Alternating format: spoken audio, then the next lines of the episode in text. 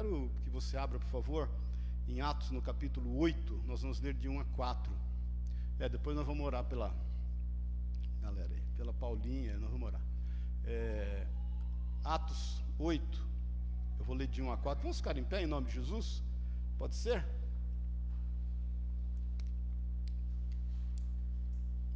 Diz assim: Acharam Atos 8:1? Posso ler? Naquele dia levantou-se grande perseguição contra a igreja que estava em Jerusalém, e todos, exceto os apóstolos, foram dispersos pelas regiões da Judéia e da Samaria. E uns homens piedosos sepultaram Estevão e fizeram um grande pranto sobre ele. Saulo, porém, assolava a igreja, entrando pelas casas e arrastando os homens e mulheres, os entregava à prisão. No entanto, os que foram dispersos iam por toda parte anunciando a palavra. Amém? Pai querido, obrigado. Obrigado por estarmos aqui, obrigado por aquilo que já temos visto e ouvido. Obrigado porque o teu Espírito Santo nos conduziu à tua presença a fim de te adorar em espírito e em verdade, a fim de nos abrirmos para o melhor do Senhor, que é a tua palavra na nossa vida, Deus. Que nós, em nome de Jesus, saiamos daqui hoje mais maduros pela tua palavra, mais limpos, maiores, porque eh, o Senhor nos faz crescer até a estatura do varão perfeito e que nós saímos mais sedentos de Ti e mais sedentos de estar no centro da Tua vontade. É o que juntos nós te pedimos em nome e na autoridade de Jesus, Senhor. Amém e amém. Amém. Pode sentar-se, querido. Aquele tempo como hoje, né? Muitas vezes a gente fica ouvindo se o Nicolau e a Arlete eh, ficassem aqui contando todas as experiências e todos os livramentos, você ia ver que a igreja ainda é uma igreja perseguida né, no mundo inteiro.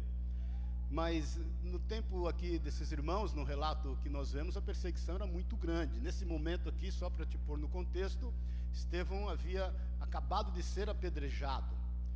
Estevão é levado perante o sinédrio e ali ele começa a compartilhar a palavra de Deus, falar do amor de Deus, declarar quem é Jesus, e aquelas pessoas não compreendiam. Rapidamente, só para te pôr no contexto, em Atos no capítulo 6, no versículo 10, diz assim: E não podiam resistir à sabedoria e ao Espírito Santo com que falava. Eu quero só te pôr no contexto para você perceber que essas coisas acontecem ainda hoje. Ainda hoje, a resistência ao poder, o amor, ao cuidado de Deus e aquilo que o Espírito Santo tem feito. Então eles não puderam resistir à sabedoria que estava em Estevão. É, é, é, muito comum quando você começa a falar do amor de Deus, revestido pelo poder, pela graça e pela sabedoria que, que, que o Espírito Santo nos dá, você enfrentar resistências. Diz ainda no, em Atos 6,13: E apresentaram falsas testemunhas que diziam: Este homem não cessa de proferir palavras contra este santo lugar e contra a lei. É, é, é, comum enfrentar calúnias, irmãos. Se você tem passado por qualquer tipo de calúnia, bem-vindo ao clube. Não, não fique com mimimi quando alguém se levanta para falar algo contra você. É, por muitas vezes nós ficamos em lutas, né? Outro dia eu compartilhando com o irmão, já tem um tempo acerca disso. Nós, nós não podemos entender que nós não vamos passar o que Jesus passou. Nós, nós estamos acima do Senhor.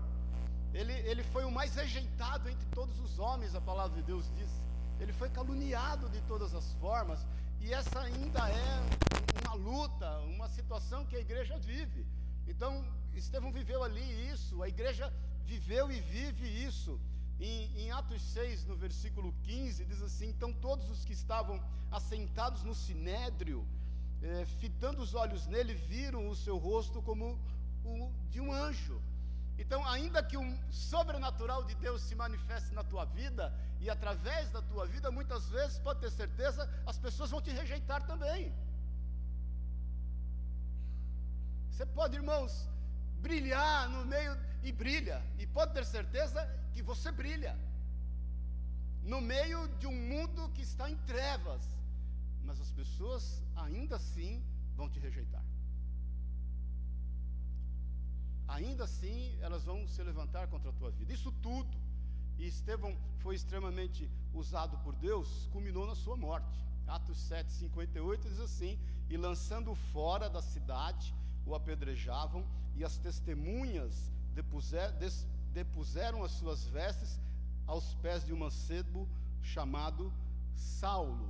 Você sabe que esse Saulo é o apóstolo Paulo que se converte depois, não é uma derivação do nome, é só como se pronunciava é, é, entre os judeus e entre os gregos. Então, essa, essas vestes são depositadas e nós vamos meditar oportunamente aí sobre a questão da conversão de Paulo, de Saulo, e essas vestes são colocadas. Isso culmina na sua morte. E, mas eu acho um, algo extremamente interessante que diz aqui em Atos 7:59. Isso tudo é uma introdução para te pôr no contexto que apedrejaram, pois, a Estevão, que orando dizia: Senhor Jesus, recebe o meu espírito. O que me chama a atenção aqui, que a despeito, e nós vamos no decorrer aqui da ministração entender isso, das tribulações, das adversidades que a gente venha enfrentar, nós é que decidimos com quem nós vamos enfrentar as adversidades. Você se lembra dos dois ladrões ao lado do Senhor na cruz. Um resolveu enfrentar aquele momento com Jesus, o outro não. Estevão resolve enfrentar aquela situação com o Senhor, porque ele dobra os seus joelhos, ele se coloca diante de Deus, e a palavra de Deus, Lucas nos revela isso, foi escritor de Atos, diz que ele viu Jesus em pé e ele então entrega a sua vida nas mãos do Senhor, enfrenta aquela adversidade, certamente o Senhor o amparou e ele ainda ora para que o Senhor perdoasse aqueles que estavam apedrejando, se levantando contra eles. Então, esse é só um contexto, irmãos, para que a gente esteja entendendo que perseguições, dificuldades, muitas vezes vão bater na porta da nossa casa, vão bater na nossa vida. Algumas adversidades nós vamos sempre enfrentar. É o que o Nicolau estava falando aqui, o quanto eles choram, porque muitas vezes a gente olha a forma, mas não analisa totalmente o conteúdo, aquilo que realmente acontece. Irmãos, eh, você sabe que servir a Deus e andar nos caminhos do Senhor, e eu te falo, isso não é só hoje, queridos. Eu, eu creio que cada geração enfrenta as próprias dificuldades de cada geração. E nós temos que aprender a lidar com elas. Nossos filhos enfrentarão as dificuldades pertinentes à geração deles. E eles vão aprender a lidar com elas, porque o Espírito Santo será com eles, como será conosco. Agora, compete a nós escolhermos com quem nós vamos enfrentar as adversidades. E eu posso dizer aí, em bom e alto som, com toda liberdade, se com Jesus já não é fácil, imagine sem. imagine sem o Senhor é o que você pode ver o que acontece no mundo, porque por mais que as pessoas desprezem aquilo que Deus está fazendo através da tua vida, e você sabe disso, que qualquer aflição que elas venham enfrentar, elas se lembram de ligar para você. Não é verdade? Qualquer adversidade que as pessoas que estão caminhando sem o Senhor enfrentam, seja ela qual for, elas vão se lembrar de procurar aqueles que caminham com o Senhor. Amém? Então, eu quero voltar lá em Atos 8:1, que é onde a gente começou lendo para nós meditarmos. Diz lá no versículo 1, naquele dia se levantou uma grande perseguição contra a igreja, que estava em Jerusalém, e todos, exceto os apóstolos, foram dispersos pelas regiões da Judéia e de Samaria. A palavra dispersos aqui no grego é, diaspeiro, ela, ela significa ser soprado pelo vento. Então, essa grande perseguição que se levantou contra a igreja, eu já te coloquei no contexto, e você pode sentir-se até familiarizado com ela, em função daquilo que você muitas vezes testemunha na sua própria vida, inclusive, ou na vida de alguns irmãos, como Nicolau e Arlete, que vieram aqui de tão longe compartilhar é, algumas bênçãos e também, de forma breve, algumas dificuldades. Mas o que nos leva a entender aqui que essas, essas dificuldades, essas adversidades que são permissivas sobre nós, é como um vento soprando, a fim de que aqueles que estão enfrentando dificuldades na companhia do Senhor possam espalhar sementes. E por onde nós andamos, porque essa dispersão, que por muitas vezes, irmãos, é, isso é notório, você é, é, é, é, meio que obrigado a sair da sua zona de conforto, muitas vezes, é meio que obrigado a mudar de determinados ambientes, em função de optar em servir e amar o Senhor e andar segundo os seus preceitos, suas verdades, e no centro da sua vontade, obediente à sua palavra, mas por onde você for, essa dispersão vai soprando em você para que você comece a esparramar sementes de esperança, sementes, sementes de amor, sementes de misericórdia, sementes de compaixão, porque nós não, nós não mudamos em função do ambiente que nós estamos. Amém, irmãos? Nós somos os mesmos. Ou no mínimo deveríamos ser. Porque nós não podemos ser cristãos camaleões, que vai se adaptando ao meio que está. Nós somos pessoas que resolveram adotar um modo de vida, um estilo de vida. Cristianismo é um modo de vida. Não é um modismo, não é algo que é adaptável. Você não pode mudar a sua forma de ser em função do ambiente que você está. Pelo contrário, você vai modelar o ambiente que você está. Deus nos chamou para ser modeladores, inclusive modeladores culturais por onde a gente passa, nós vamos fazendo a diferença. Que nós estávamos falando, onde a igreja chega, ela vai trazendo a diferença, ela vai mudando a comunidade, ela vai fazendo com que aquela comunidade esteja sensível ao que está acontecendo ao seu redor. Porque a igreja vai chamando a atenção da necessidade básica das pessoas. E as pessoas, obviamente, elas não percebem porque elas estão sendo conduzidas como uma massa de manobra por um sistema que está assolando todo mundo. Satanás é o príncipe deste mundo, amém? Estamos na mesma página? Então entenda que aquela dispersão e aquilo que estava acontecendo, o Senhor estava usando e, e, e, e determinando sobre eles um sopro para que sementes fossem esparramadas. Por isso que quando nós lemos, nós, embora nos compadeçamos daquilo que está acontecendo com esses queridos, mas nós não temos dó e eu falei para você outro dia, porque o sentimento de dó é um sentimento de superioridade para com aquele que está enfrentando alguma dificuldade. O sentimento de compaixão é quando você senta do lado dele e fala: Nós vamos levantar junto e nós vamos andar junto. E a dor que dói em você, dói em mim. Então, irmãos, muitas vezes o resultado da nossa adversidade vai culminar nisso.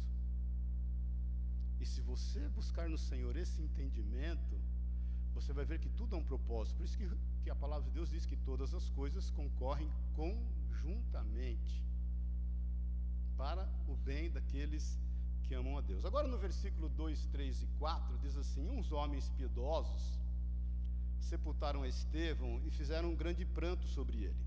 Saulo, porém, assolava a igreja, entrando pelas casas e arrastando os homens e mulheres, os entregava à prisão. No entanto, os que foram dispersos, você já sabe, né? O que quer dizer isso? Iam por toda parte anunciando a palavra. A gente aprende aqui que, por maior que fosse a tristeza, a dor e a perseguição daqueles irmãos, eles não optaram em obedecer os seus sentimentos. E agora eu quero aprofundar um pouco mais a questão aqui. Porque eu, eu creio que todos os elementos são neutros. Tudo é neutro, irmão. Uma batida de carro é neutra. Você é que vai incliná-la para aquilo que está inclinado o seu coração. Você pode se estressar, querer matar a pessoa que está do seu lado ali, que bateu no teu carro, ou você pode se importar com ela, perguntar como ela está passando, o que aconteceu, se está tudo bem. O dinheiro é neutro. O dinheiro é neutro. Você pode fazer bom uso ou mau uso dele. A internet, irmãos, que todo mundo critica, ela é neutra. Ela é bênção para muitas coisas. Você é que vai inclinar aquilo que está diante de você para aquilo que seja o melhor, inclusive, não só para você, mas para as pessoas que estão ao seu redor. Então, aqueles irmãos, eles resolveram não obedecer os seus sentimentos. E, e, porque eles poderiam ser tomados por medo naquele momento, não é verdade? Veja bem, dispersão e ser soprado pelo vento é diferente de fuga, viu, querido?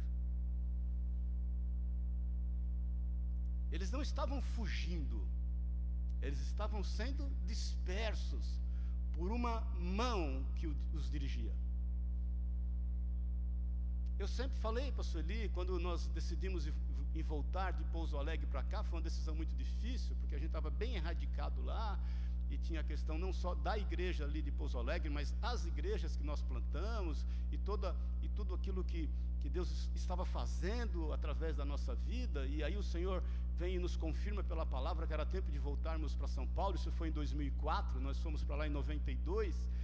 Mas eu falei para a Sueli o seguinte, querida, e a Sueli estava insegura, obviamente, a mulher, nesse, nesse momento, em função também dos filhos, né, fica é, é, é mais dada esse sentimento, o que não quer dizer que nós homens também não. Eu me lembro que eu vim procurar casa lá onde a gente mora hoje, e, e, e, olhei uns meninos lá dentro do condomínio, eu pensei, meu Deus, meus filhos vão andar com esses meninos, como é que vai ser um negócio desse? Mas eu lembro que eu falei para a Súlia o seguinte, nós vamos pôr o barquinho na água, nós vamos levantar a vela e Deus vai soprar para onde nós vamos. Então, quando o medo, irmãos, quer assolar a gente, é porque a gente não está sendo dirigido por Deus. Há muitas pessoas, inclusive dentro da igreja, que estão fechadas de tal forma em função desse medo que elas não conseguem chegar a outra realidade que não seja criar situações de defesa e agir em benefício próprio. Quando isso acontece, queridos, a gente está paralisado nos nossos dons. Porque o medo ele vai te levar por dois caminhos. Ou você vai estar paralisado, ou você vai andar por caminhos que não sejam a vontade do Senhor. Quando nós somos conduzidos pelos nossos sentimentos, e quando nós andamos em obediência àquilo que nós estamos sentindo, e não temos uma, uma, uma direção do que Deus quer através de nós naquilo que nós estamos passando, ou você paralisa por medo, ou você toma um caminho que não é a vontade de Deus. Então aqueles irmãos resolveram não, não adotar esse, esse estilo de vida do medo, resolveram não obedecer os seus sentimentos. Irmãos, a gente vive numa sociedade totalmente doente. O, o, Brasil foi diagnosticado pelo OMS como o país mais ansioso do mundo. Existe um sem número de casos de depressão, de pânico, de pessoas aflitas, que estão totalmente contaminadas pelas circunstâncias. Eu, eu tenho te falado isso constantemente. Nunca foi tão necessário para uma sociedade como hoje, de pessoas posicionadas em Deus, a fim de ser sal da terra e luz do mundo e trazer posicionamento para as pessoas que estão ao seu redor. Os influencers da vida que tanto sucesso fazem é porque existe um sem número de pessoas necessitando de alguém que as oriente.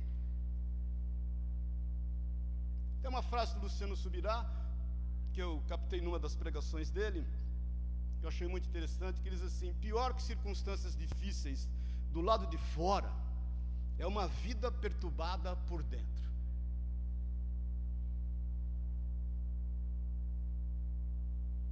Ou seja, é uma vida que está à mercê somente dos seus sentimentos em função das circunstâncias. O apóstolo Paulo lutou para não se deixar dominar pelo medo em seu interior. Ele lutou por isso. Segundo Coríntios 7:5, ele revela isso. Ele fala assim: "Porque mesmo quando chegamos à Macedônia, a nossa carne não teve repouso algum. Antes em tudo fomos atribulados, por fora combates e temores por dentro." Então, irmãos, nós estamos sujeitos a isso. Por isso que eu quis te pôr no contexto que a igreja enfrentava aquela, aquele momento, e você sabe que aquele contexto é o mesmo contexto que nós vivemos e que em dado momento qualquer adversidade vai fazer com que a gente seja soprado. E por onde a gente for soprado, nós vamos esparramar sementes e nós podemos nos deparar com as adversidades e resolver com quem nós vamos caminhar, se com o Senhor ou se sozinhos ou com aqueles que eventualmente estão sendo massa de manobra. E vamos ser conduzidos e ou nós optamos em andar por medo que pode nos paralisar ou que pode nos levar a caminhos que certamente não são bons para nós. E pior do que circunstâncias internas é aquilo que nós não administramos internamente. Agora, há duas formas de nós superarmos o medo. A primeira é confiar em Deus. A Bíblia tem um sem número de relatos de pessoas, de homens e mulheres que confiaram no Senhor e viram a mão providente do Senhor sobre as suas vidas. A gente aqui no nosso meio, irmãos, no nosso meio, se eu chamar aqui a cada um de vocês, nós vamos ter aqui um sem número de testemunhos de que em dado momento da sua vida você confiou no Senhor e o Senhor agiu com livramento sobre você. E ele veio suprindo suas necessidades. Então, primeira forma de nós vencermos todo e qualquer medo, tudo que queira nos assolar, ou nos tirar do eixo, nos desequilibrar, é confiar no Senhor. Eu, eu, eu, eu, gosto muito do que Isaías diz em Isaías 26, no versículo 3 e 4. Ele diz assim: Tu conservarás em paz aquele cuja mente está firme em ti, porque ele confia em ti. Confiai sempre no Senhor, porque o Senhor, Deus, é uma rocha eterna. Amém? Pode dar uma glória a Deus por isso. A segunda forma de você superar o medo é obedecer a palavra de Deus. Obedecer a palavra de Deus se dá por fé. Nós ministramos aqui um bom tempo sobre fé e eu acho que eu vou esse ano inteiro ministrar sobre fé. Porque, irmãos, se você busca motivos racionais, lendo a Bíblia, para obedecê-la, posso te falar, vai ser difícil. Porque a Bíblia nos desafia naquilo que nós não entendemos, naquilo que nós, no nosso conceito, cultura, grau de intelectualidade, naquilo que nós nos deparamos e não fecha a conta, a Bíblia nos aconselha a obedecer. Naquilo que nós não entendemos, nós acatamos e obedecemos. Aí você vai falar: não, isso, isso, isso é ter a mente fechada. Não. Isso é optar por um modelo de vida. Isso é decidir por um manual. Um manual. Nós somos brasileiros, não é verdade? Mas se tem uma coisa que o brasileiro faz é não ler manual. Primeiro, né, a gente compra as coisas e liga na tomada, depois vai ler o manual. A gente quer, não é verdade? Quer antecipar. Por isso que as, as, as, todos os eletrodomésticos vêm com aquela etiqueta bem grande hoje. Antes não vinha. 127, 220. Você ligar na tomada certa. Porque a gente primeiro ligava e. Por isso que existe tanto equipamento bivolt. E mesmo assim a gente primeiro liga. Ufa, liguei certo. Depois a gente vai querer saber sem ler o manual. Você quer descobrir, não é verdade? E quando você vai ver, você acha que isso é um atalho, mas demanda mais tempo. Você vai ter que voltar e ler o manual. Então, obediência à palavra de Deus é determinante para você vencer o medo. Quando nós obedecemos, nós temos total confiança de que as circunstâncias não nos vão consumir. Por quê? Porque nós estamos debaixo de uma ordem. E toda ordem de Deus é seguida de uma promessa. Você se lembra que Sadraque, Mesaque e Abidnego, que enfrentaram uma fornalha, e resolveram ser obedientes à palavra de Deus e não a Nabucodonosor, e se você ler ali a estratégia de Nabucodonosor, foi tremenda, porque eles pegou, ele pegou os sátrapas, os governantes, as pessoas influentes daquele momento, as pessoas da cultura. Platão falava algo interessante. Platão dizia assim: Não me dê os ricos desta terra, e nem me dê os governantes e os poderosos, me dê somente aqueles que fazem as músicas. Platão dizia que era através da cultura que toda uma cultura secular poderia ser mudada. E Nabucodonosor usa a mesma estratégia que até hoje é a mesma estratégia. Os influencers, não tenho nada contra influencers, irmãos, não estou falando de ninguém aqui, mas você sabe disso, gente. Hoje o influencer usa a meia do avesso. Outro dia o Neymar, um tempo atrás, eu sou do ramo de ótica há 43 anos, tem um modelo de óculos chamado Juliette, da Oakley, que está fora de linha há mais de 20 anos ou 20, quase 30 anos. O Neymar, não sei como ele arrumou esse modelo de óculos e saiu andando usando.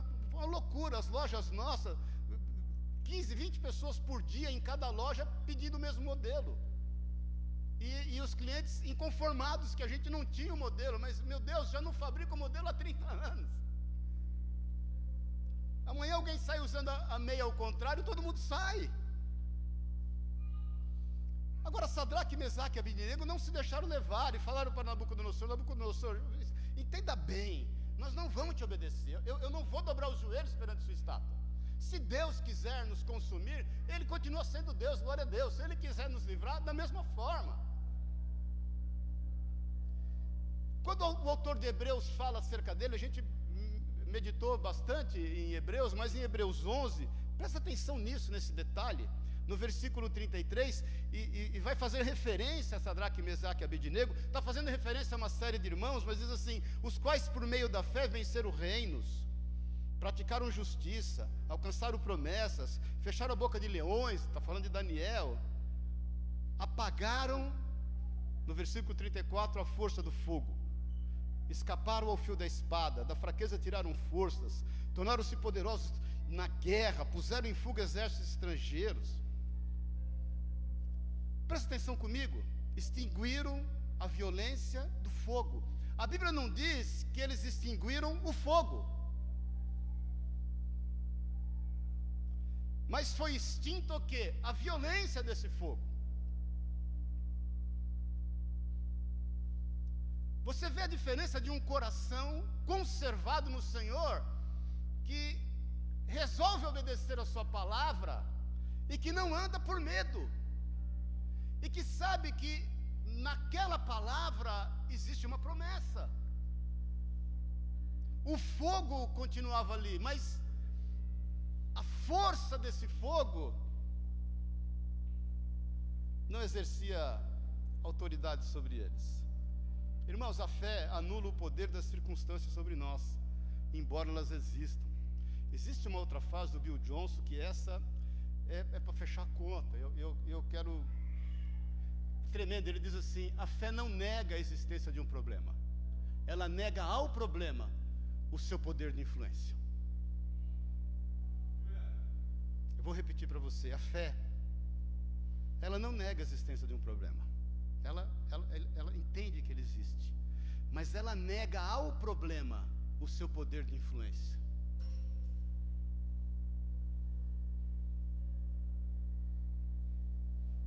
Mil cairão ao meu lado, dez mil à minha direita, e nada vai me acontecer.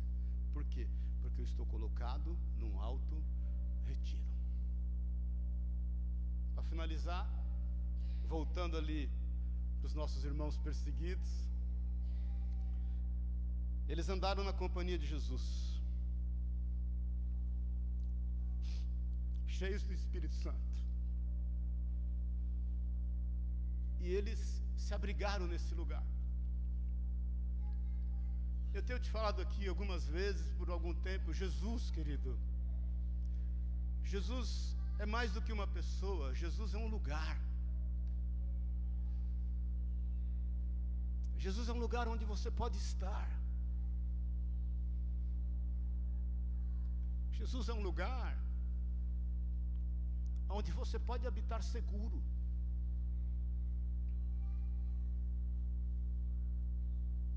Ele é vivo.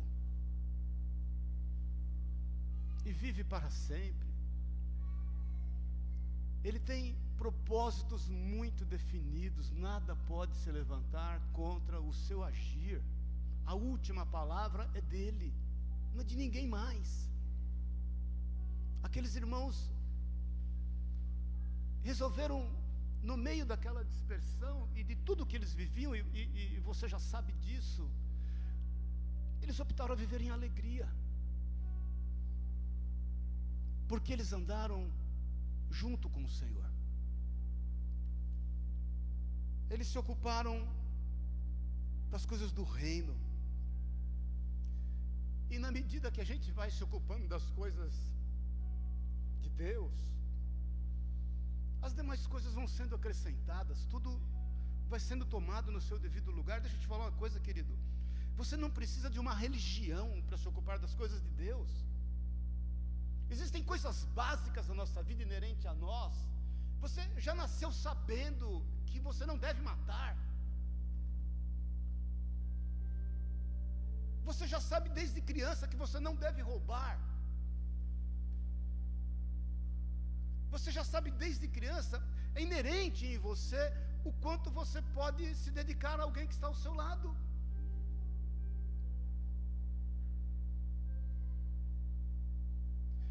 A vida com Jesus vai te dar paz. Por que, que as pessoas muitas vezes não conseguem exercer toda a característica que está sobre ela, a parte de Deus sobre ela? Entenda que nós somos formados à imagem e semelhança do Senhor.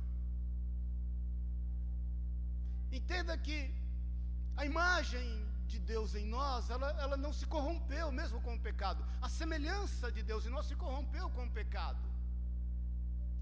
Mas por que, que as pessoas muitas vezes vão buscar numa religião a fim de fazer o bem? Porque elas querem se proteger institucionalmente.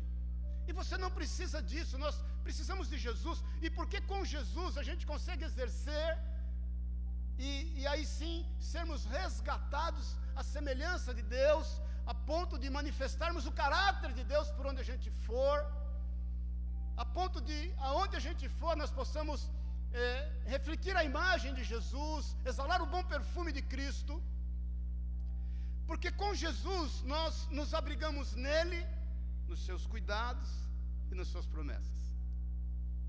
E vamos viver como Sadraque, Mesaque e Abidinego. Você sabe da história que naquela fornalha não haviam três homens, mas o quarto homem que era Jesus, o que nos leva a entender que muitas vezes você não vai ser livre do fogo, mas no fogo você vai ser livre.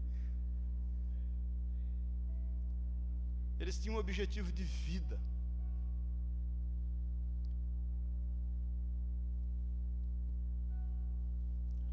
Já li o livro de Atos sei quantas vezes, irmãos. Mas quando eu vejo esses irmãos, da forma como eles agiam, eu vejo, meu Deus, havia um objetivo. Porque viver por uma causa, querido, não é difícil. Pode ser complicado, mas você consegue. Agora, morrer por uma causa a régua é mais alta. Irmãos, deixa eu te falar, nós como igreja, como corpo de Cristo, não estou te falando de placa de igreja, de religião, nós temos uma vocação. Você foi vocacionado, querido. As pessoas estão aí esperando você ir a elas. Nós temos que parar com esse evangelho de que olha só para si.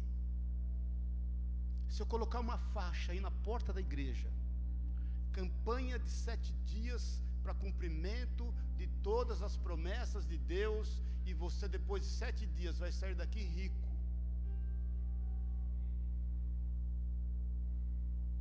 Se eu colocar aí oração poderosa que traz de volta o amado querido, ou amada querida.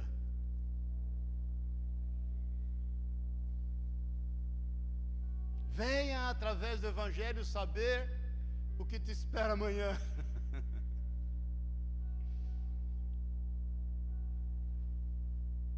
Aqueles irmãos resolveram andar com o Senhor, irmãos. E para terminar, eles tinham certeza que eram amados.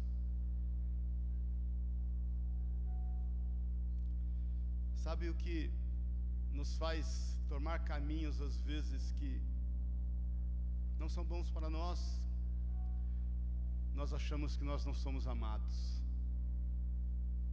Sabe onde reside o nosso problema muitas vezes? É entender que talvez nem Deus nos ame. Eu, uma vez, a primeira pessoa que eu evangelizei quando eu me converti, aos 17 anos de idade, ele tinha mais ou menos a idade do meu irmão, meu irmão é três anos e meio mais velho que eu. E o, o irmão dele estudava comigo, que era o Luciano. E esse, e esse irmão dele que eu fui evangelizar chamava-se, o apelido dele era Coca. Pelo apelido você já sabe como era a vida dele. E quando eu me converti, uma das primeiras pessoas que eu pensei, falei, eu preciso falar de Jesus para o Coca. Coca precisa de Jesus. O Coca era um menino na dele, cheirava tudo, fumava tudo. Ele, na época, é, a gente tinha admiração por ele, porque ele tinha, na época, quem, é, quem tem mais de 50, mais de 60, vai? Eu estou com 61. Você lembra de quem tinha uma RD 350 em 1970 e alguma coisa? Era, era assim algo, né? E ele tinha uma RD 350 verde petróleo, num bairro de periferia. Imagina, isso era. E aí, mas assim, eu, eu via que o Coca era um cara triste, o semblante dele era triste. Eu fui evangelizar ele, peguei um dia ele na pracinha lá atrás, onde mora minha mãe até hoje. E falei de Jesus, falei, falei, falei, falei, falei, falei. Ele olhou para mim e falou: Maurício, Balica, que era o meu apelido, é meu apelido de infância. Lindo tudo que você está me falando, mas só que é o seguinte: eu não tenho família.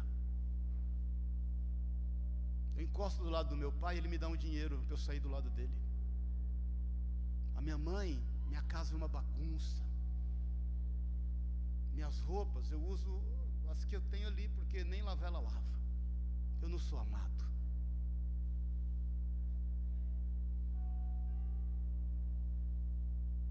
Sabe por que talvez você esteja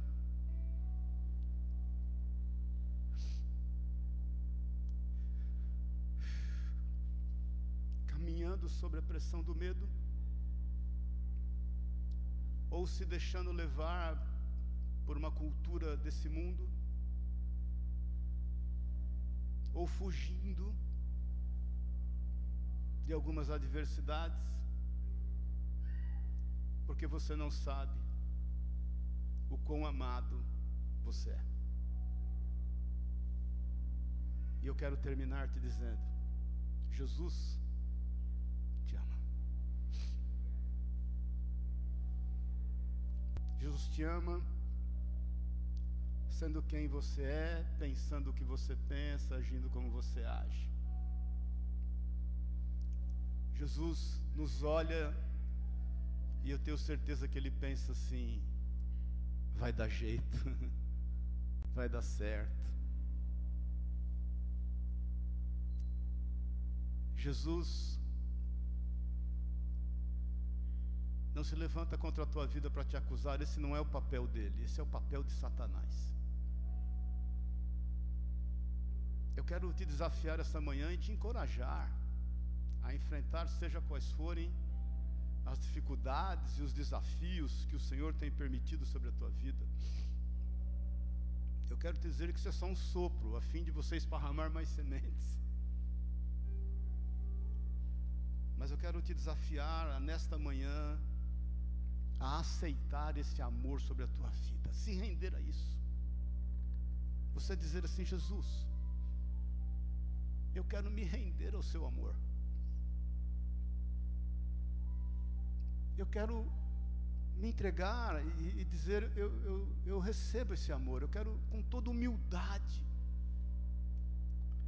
Porque às vezes, irmãos, não se sentir digno do amor do Senhor para com você é falta de humildade, isso é soberba, isso é orgulho, isso é trazer Jesus comparado a você, é como você trata que você pensa que Jesus vai te tratar. Ele te conhece desde o ventre da tua mãe. Ele sabe exatamente quem você é. Vamos ficar em pé em nome de Jesus.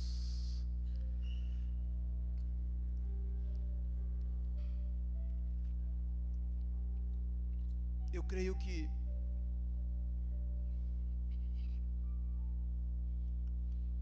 essa força que conduzia a vida daqueles irmãos e é essa força que nos conduz. Nós somos amados do Senhor.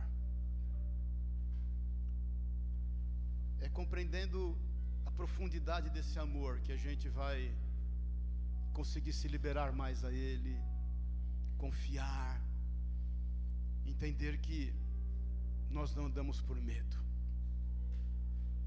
Eu te falei isso outro dia. O medo traz toda ferramenta necessária para poder ser legitimado na tua vida. O medo traz consigo pensamentos a fim de ser legitimado.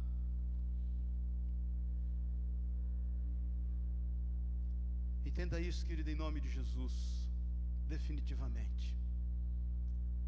A opção de saber com quem nós vamos andar é nossa. Opte por Jesus, porque Ele te ama. Amém? Feche os seus olhos na liberdade. Vamos cantar um cântico e depois eu quero orar. Na liberdade, louve a Deus. Louve a Deus.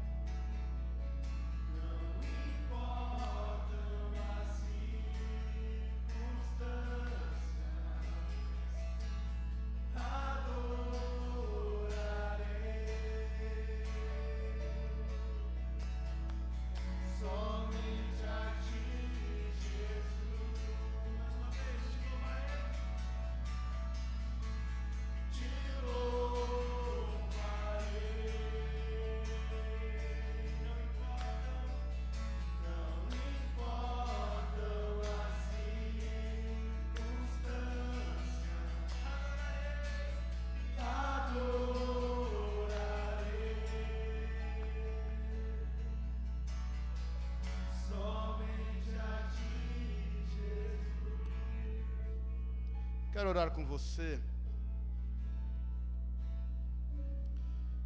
Talvez a tua corrida, muitas vezes insana, seja para se sentir mais aceito, para se sentir mais aceita, mais amado, mais amada. Talvez algumas atitudes que você tem tomado, algumas decisões que você tem tido, é a fim de angariar amor. Isso tem feito de você algo que não é bom. Você sabe disso.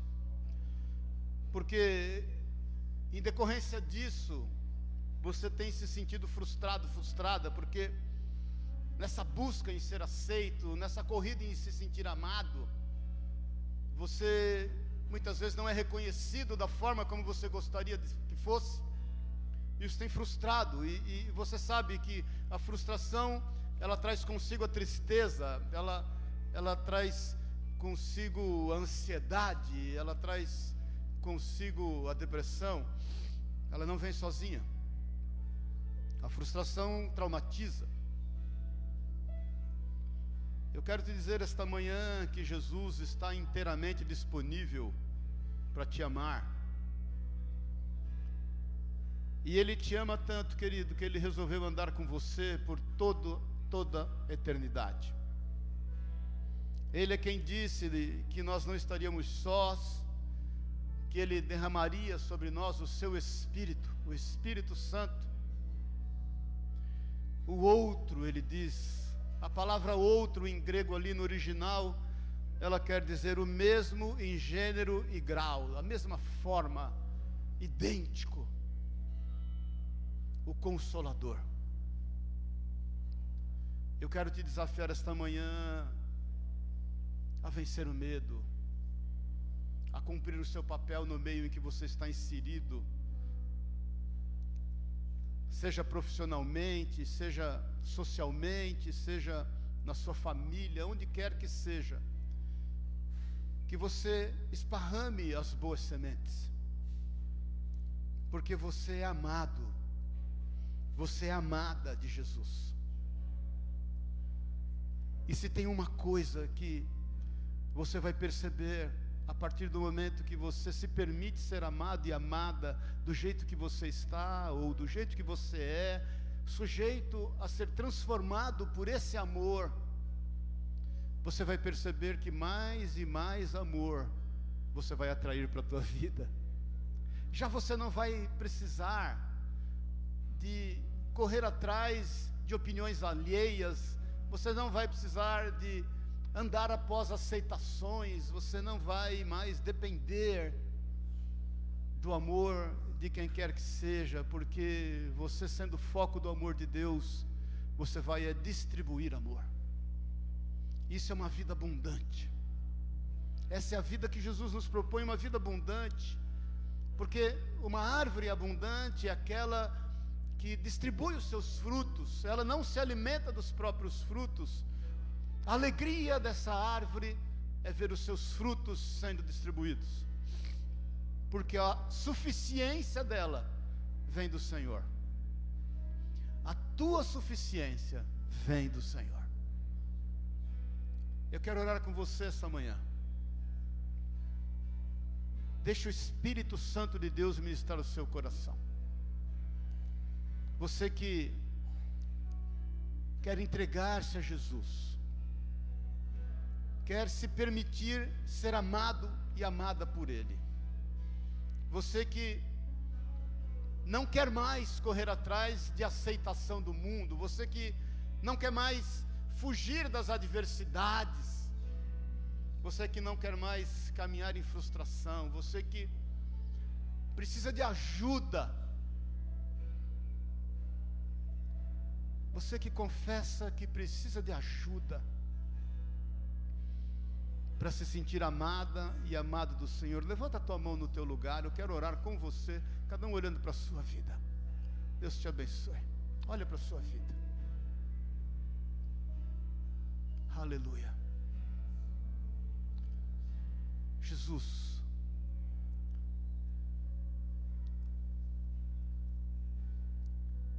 Jesus. As nossas mãos estão levantadas ao Senhor porque nós precisamos de Ti, nós entendemos que o Senhor pode nos amar de forma genuína, e o amor genuíno não busca os seus próprios interesses, o amor genuíno tudo espera, tudo crê, tudo suporta. O amor genuíno não arde em ciúmes, por isso, Senhor, em teu nome, nós levantamos as nossas mãos ao Senhor para receber do seu amor. E nós sabemos que o seu amor se deu naquela cruz, naquele sangue derramado. O Senhor se colocou ali como nosso Senhor e o nosso Salvador. Por isso, Senhor, é recebendo do seu amor que nós o recebemos como Senhor e Salvador. Você é conosco, essas mãos estão levantadas ao Senhor elas não estão levantadas a uma denominação, a uma placa de igreja, a uma instituição, a uma religião, elas estão levantadas a Ti, Jesus. Espírito Santo de Deus, vem fazer morada nesses corações, vem fazer morada nessas vidas, que eles sejam totalmente supridos nesse instante, em toda deficiência de amor. É o que eu te peço em nome de Jesus. Declara comigo assim, Senhor Jesus eu recebo com alegria o Senhor na minha vida. Com alegria eu recebo do teu amor, a fim de viver a sua vontade. Seja o que for, eu quero declarar que o Senhor está comigo. O Senhor é o meu pastor e nada vai me faltar em nome de Jesus. Amém.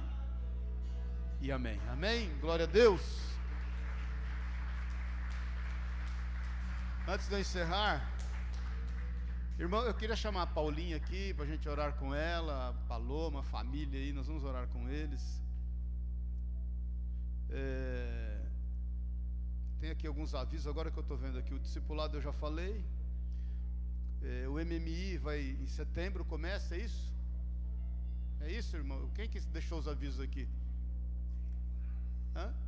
Congresso, o MMI é das mães intercessoras, é. Pronto. Agora é que o MMI eu olhei para o Márcio a Márcia ali. Ô Theo, bonitão, você comeu o bolo, Theo? Hein, Theo? Você comeu o bolo que o tio deixou para você lá? Tá tímido. Hã? Você não comeu o bolo? Hum? Morar com a Paulinha, com a Paloma. Rogério faria aniversário, né? Hoje. O Rogério, esposo da Paulinha, dez meses ele, o Senhor o recolheu, está com o Senhor. E nós sabemos que o Senhor é marido de viúvas e pai de órfãos, não é verdade? E nós sabemos a importância da igreja nesse momento. Então levanta a tua mão. Deus querido, nós queremos abençoar, Deus, a vida da Paulinha, do Theo, da Paloma que está aqui representando toda a família. Senhor, em nome de Jesus, nós sabemos que o Senhor conhece todas as coisas, o Senhor é o supridor. Eu quero te agradecer pelo testemunho que a Paula tem dado. Quando eu vejo ela, Senhor, eu me regozijo em Ti, pelo testemunho que ela tem dado do Senhor, testemunho do Seu amor. Eu quero, eu quero te agradecer, porque eu percebo nela, Deus, o quanto ela está abrigada em Ti, o quanto ela está nas Tuas mãos. Eu, eu quero te louvar por isso, quero te louvar, quero te louvar porque certamente a tua palavra diz, o apóstolo Paulo nos diz que é na consolação que somos consolados que nós vamos trazer consolação aos outros. O Senhor certamente tem usado já a vida dela, Deus, a fim de que as pessoas possam ser fortalecidas. Agora nós, como igreja, queremos abençoá-los com toda a sorte de bênçãos, todo o suprimento necessário que a tua mão seja sobre eles, sobre elas, que são amadas do Senhor. O Theo é amado do Senhor, Pai querido, que o Theo cresça em estatura, graça, mediante o Senhor e os homens. Sabedor que o Senhor é com ele, em nome de Jesus, que a Paula saiba e veja, Deus, todo o fruto do teu amor sobre a vida dela e do Theo e de toda a família. Nós queremos te agradecer porque temos convicção e certeza que o Rogério está contigo, porque ele é do Senhor, ele vive e que um dia nós estaremos todos juntos, sentados à mesma mesa, sendo supridos pelo Senhor e pelas bênçãos reservadas a nós. Nós queremos te agradecer por essa convicção, essa certeza que traz consolo aos nossos corações. Nós te louvamos e te agradecemos e declaramos da tua bênção e da tua paz, que excede todo entendimento sobre a vida dos teus filhos, das tuas filhas, em nome e na autoridade de Jesus Cristo, o Senhor. Amém e amém. Glória a Deus, aleluia.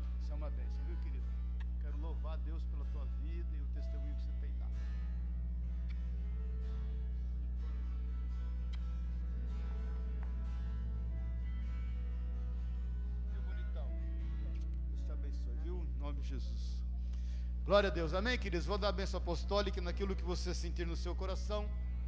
Você traga a sua oferta ao Senhor. Nós temos uma série aí de, de serviços que a gente, Deus nos tem colocado e, e de obras missionárias. Nós estamos lá, a, a, a, creche lá em Pouso Alegre já começou a fazer as divisórias das salas agora. Semana que vem, hoje não deu tempo, eu vou te trazer as fotos que o Oswaldo tem me mandado e já assinamos o contrato de aluguel lá, já está valendo, já está correndo o aluguel lá, e estamos fazendo as adaptações necessárias para a implantação da creche. A ideia é amparar 40 crianças. Óbvio que talvez a gente não comece com as 40, mas Deus vai nos honrar lá. Então eu creio que mais esse mês, até talvez o meio do mês, talvez o segundo semestre, vai para começar com mais tranquilidade, a gente dê start lá, até por causa do período de aulas, tudo a creche. Amém? Com o amor de Deus o Pai, a graça eterna de Jesus Cristo, nosso Senhor e Salvador, aquele que nos tem amparado, que nos tem amado, que tem cuidado de nós e que tem andado conosco pelo teu Espírito, e que o Espírito Santo de Deus, que nos consola, que nos edifica, que nos orienta, esteja sobre a tua vida. Tenha uma semana de bênção, tenha o melhor mês de maio da sua vida.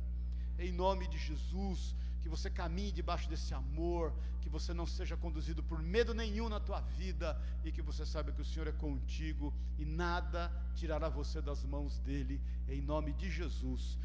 Amém. Pai, nós queremos orar por essas ofertas que estão sendo trazidas. Que o Senhor abençoe, que o Senhor transborde, que o Senhor multiplique na vida de cada um dos teus filhos, tudo para louvor da tua glória, em teu nome, Jesus. Amém. E amém. Amém. Deus te abençoe e te guarde. Dá um abraço no teu irmão aí. Fala, irmão, como é bom te abraçar sem máscara. Tenha um excelente domingo aí, em nome de Jesus.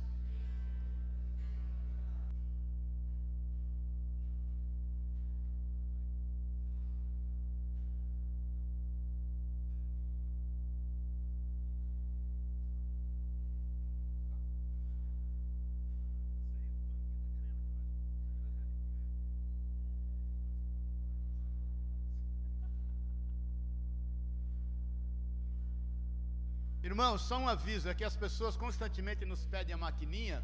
A gente foi relutante em pôr maquininha, mas não vamos ceder, né? Porque mudou, né? Tudo. Mas é, vou ver se a semana que vem a gente põe uma maquininha aí para quem muitas vezes quer ofertar pela maquininha aí. Hã? Ah, é, o Elias está falando